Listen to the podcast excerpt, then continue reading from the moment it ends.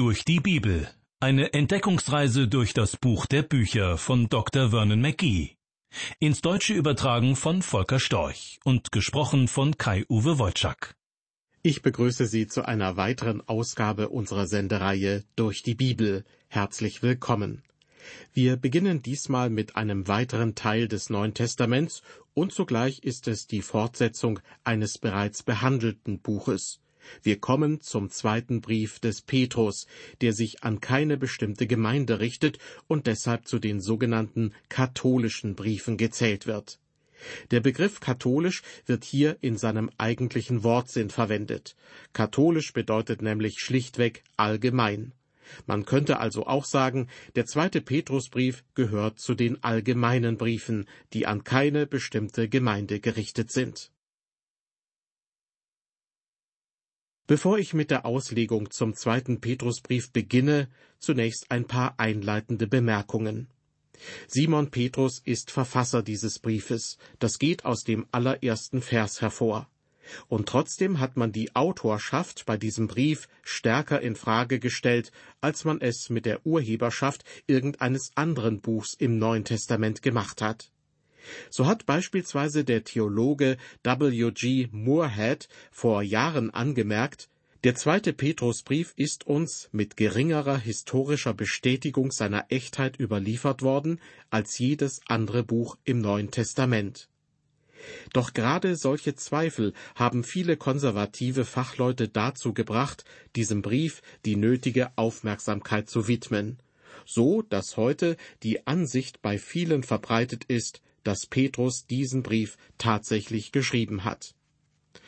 In meiner biblischen Lehre nehme ich mir sonst nur wenig Zeit für die sogenannten Einleitungsfragen, womit Fragen zur Urheberschaft und zu anderen kritischen Punkten gemeint sind, die bei den verschiedenen Büchern der Bibel zur Sprache kommen.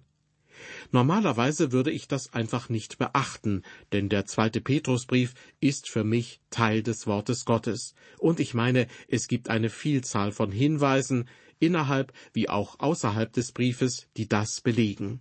Aber ich will mich nicht dem Vorwurf aussetzen, mit den Fragen zu seiner Urheberschaft nicht vertraut zu sein.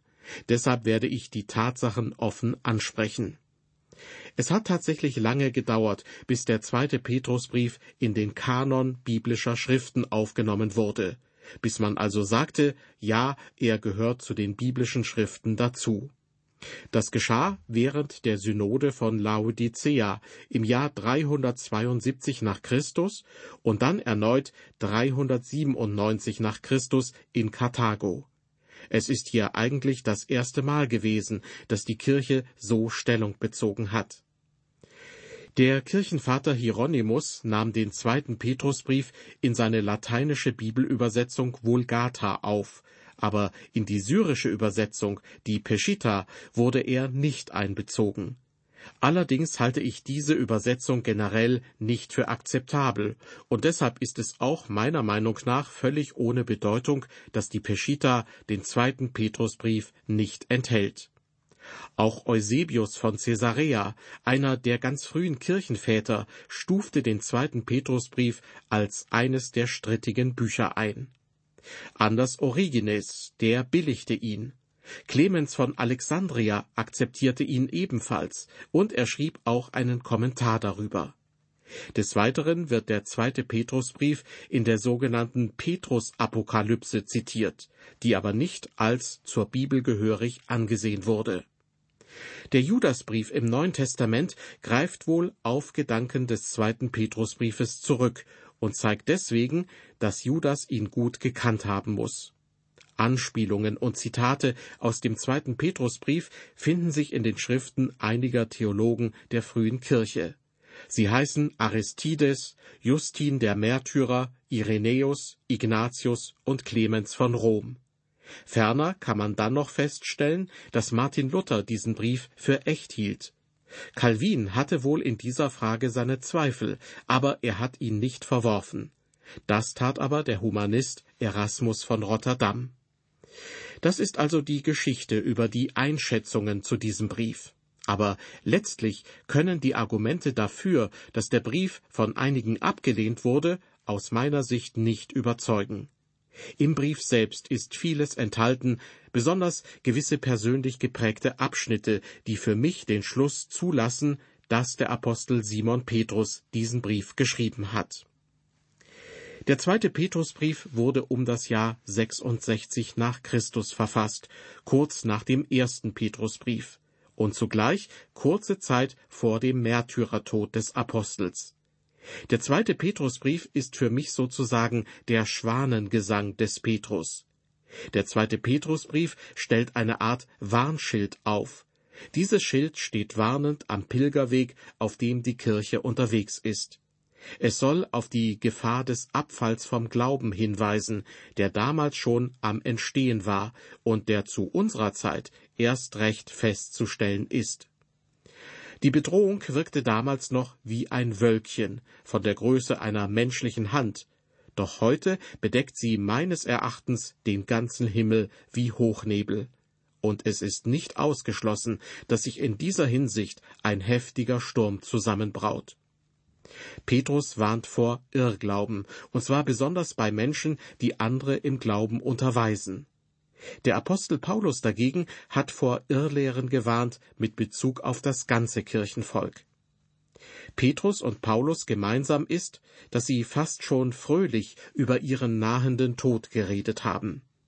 Paulus sah die Zeit seines Sterbens gekommen. Er wusste, er hatte seinen Lauf vollendet. Er sah sich auf die Kampfbahn des Glaubens gestellt und war nun im Begriff, sie zu verlassen. Paulus hatte den guten Kampf gekämpft und hatte den Glauben bewahrt. Der Siegeskranz der Gerechtigkeit lag für ihn bereit.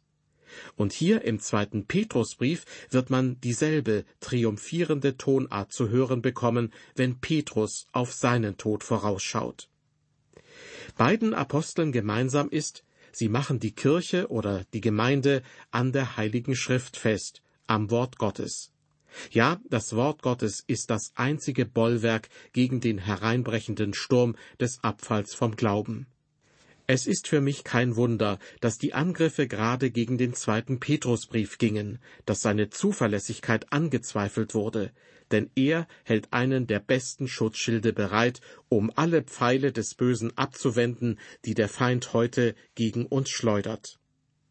Manche Ähnlichkeit zwischen dem zweiten Petrusbrief und dem zweiten Timotheusbrief, also dem letzten Brief des Apostels Paulus, können wir beobachten. Für mich bringt das Licht in die befremdliche Gegensätzlichkeit zwischen dem ersten und dem zweiten Petrusbrief. Ich meine, es ist das behandelte Thema, das sich vom ersten zum zweiten Petrusbrief ändert. Deshalb ist der Unterschied zwischen diesen beiden Briefen, die ja beide von Petrus stammen, ebenso groß wie der zwischen dem Römerbrief des Paulus und seinen Briefen an Timotheus. Wie ich schon angedeutet habe, im zweiten Petrusbrief kommt der drohende Abfall vom Glauben bereits in Sicht. Es gibt Sturm. Wie bereiten wir uns darauf vor? Es gibt nur ein Mittel, sagt Petrus, und das besteht im Wissen bzw. Kennen.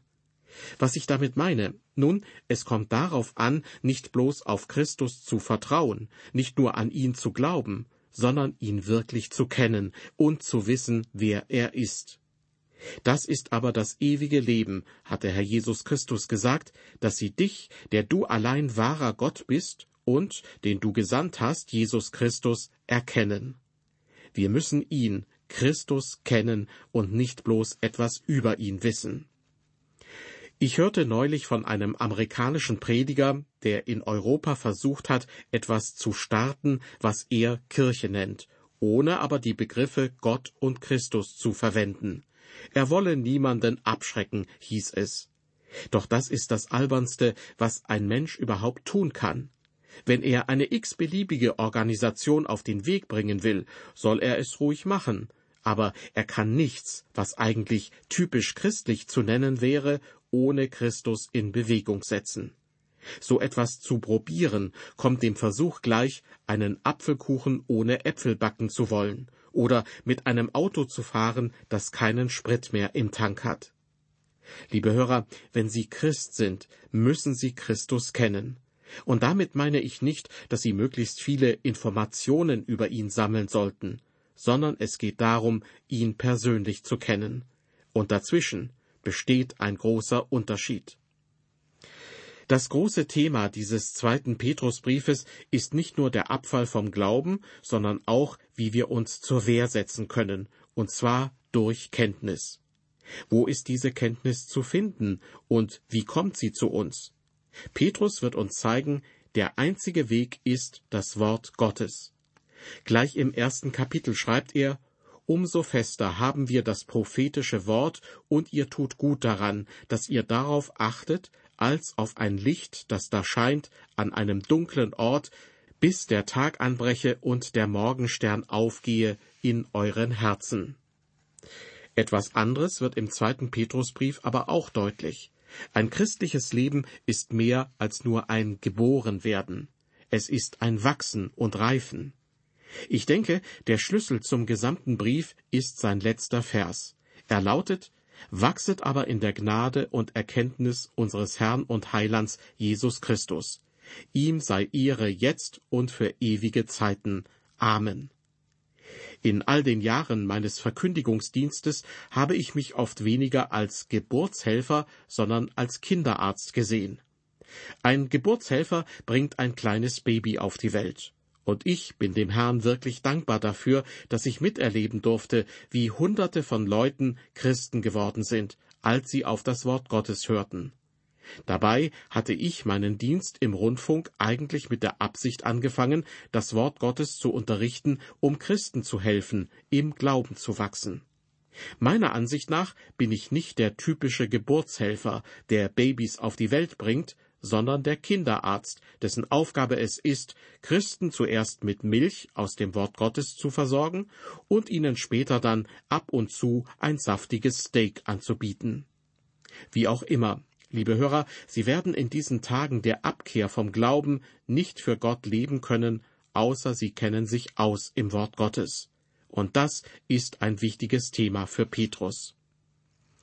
Was dem Apostel Petrus in seinem zweiten Brief wichtig ist, lässt sich übrigens auch ganz konkret mit Hilfe einiger Begriffe erklären, die er besonders hier, aber nicht in seinem ersten Brief verwendet hat. Andere auffällige Begriffe verwendet er in beiden Briefen, zum Beispiel den Begriff kostbar bzw. teuer. Im ersten Petrusbrief ist zum Beispiel von Christus, dem kostbaren Eckstein, die Rede. Und im zweiten Petrusbrief werden gleich am Anfang der teure Glaube und in Vers 4 die teuren Verheißungen erwähnt. Ich stelle mir Petrus als einen großen, kräftigen und rauen Fischer vor, und ausgerechnet er redet über Dinge, die kostbar und teuer sind? Pardon, aber für mich sind das eher Frauenwörter, die auf ein feines, eher weibliches Empfindungsvermögen hinweisen. Die Tatsache, dass ein gestandener Fischersmann sie benutzt, sind für mich ein Hinweis darauf, dass er damit Sachverhalte beschreibt, die ihm sehr, sehr wichtig sind. Ein anderer Begriff, der im zweiten Petrusbrief auffällig häufig vorkommt, ist der Begriff Erkenntnis.